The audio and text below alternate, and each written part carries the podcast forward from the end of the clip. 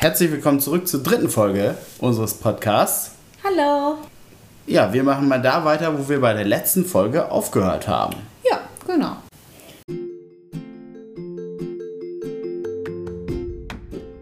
Was bisher geschah.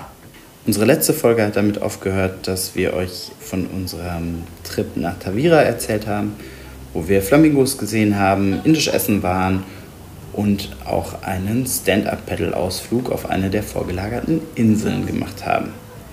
Da setzen wir jetzt wieder ein. Viel Spaß!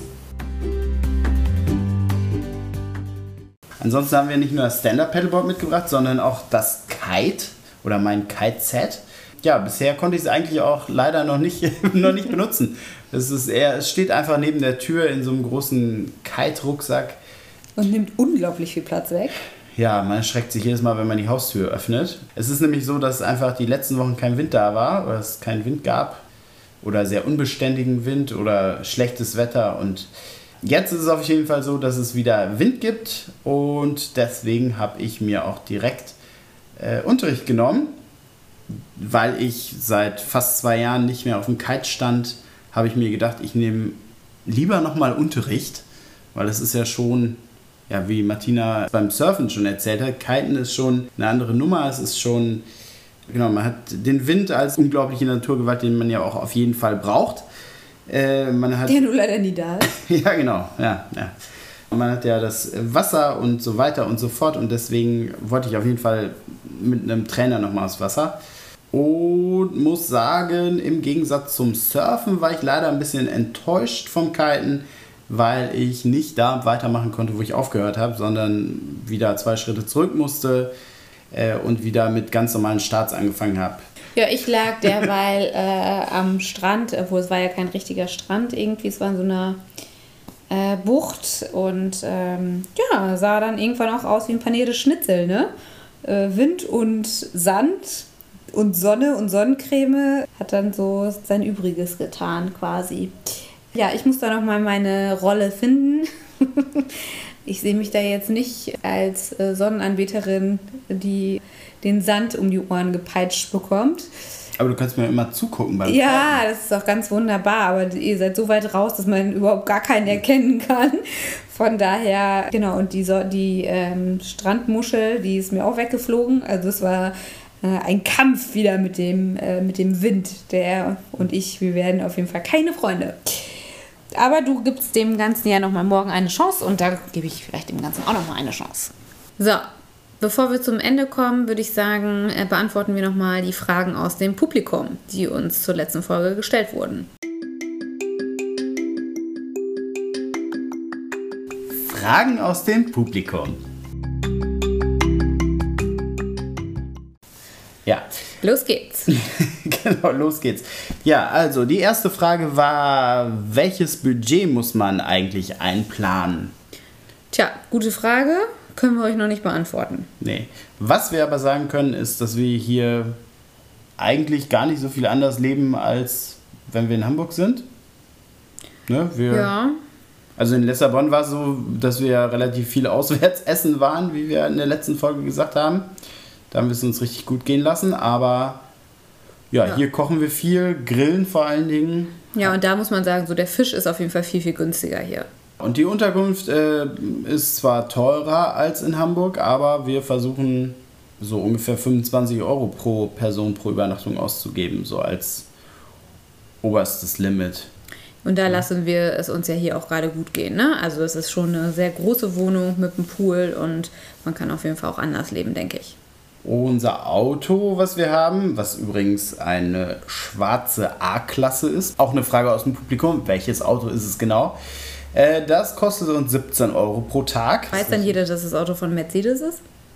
Ja, ja. Also das haben wir in der letzten Folge haben wir gesagt, dass wir Mercedes haben. Ach. Und ja, ansonsten ist es ja so, dass Ausflüge und so Surfunterricht und sowas, dass es ja jeder selbst entscheiden kann.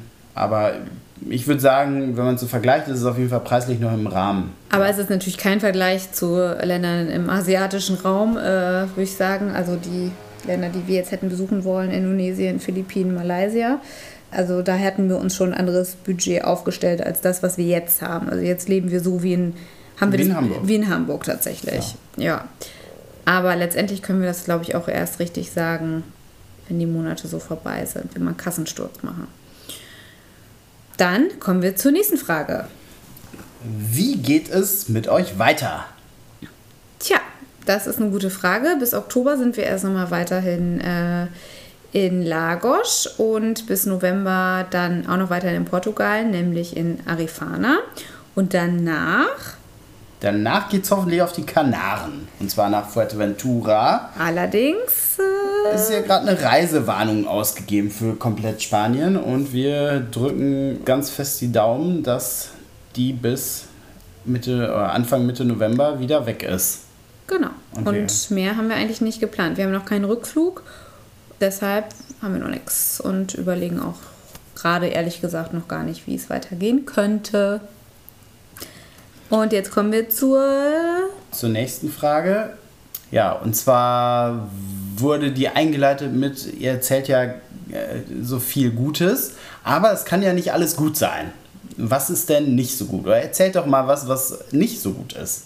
Ja, da kommen wir nochmal auf mein Lieblingsthema zu sprechen. Äh, es ist äh, mittlerweile sehr windig, abends vor allem. Also am Tag jetzt nicht, das, auch nicht, das stört auch nicht, aber es ist abends schon so windig und frischer geworden, dass ähm, wir jetzt nicht mehr unbedingt ohne Pullover draußen sitzen können.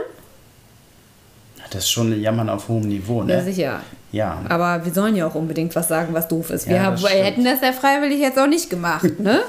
Ja, das Wir stimmt. mussten richtig kramen. Ja. Ja, das andere, was äh, uns gerade auffällt, ist, dass wahrscheinlich genauso wie bei euch äh, man das Gefühl hat, dass Corona immer näher kommt.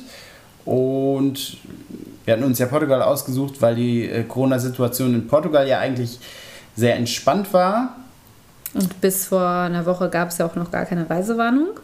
Genau, und jetzt seit einer Woche ist die Reisewarnung für Lissabon raus. Und, Und für den Norden. ja, und so langsam ja, macht man sich Sorgen, ist übertrieben, aber irgendwie, Naja, es kommt es näher. kommt halt näher. Hier ist es noch entspannt, würde ich sagen. Aber das sind natürlich so Sachen, die nicht so cool sind. Aber ansonsten können wir uns absolut nicht beschweren. ja, wie geht's also jetzt mit uns weiter? Wir sind noch zwei Wochen hier in Lagos, dann geht's nach Arifana und von da gibt's noch die nächste Podcast-Folge.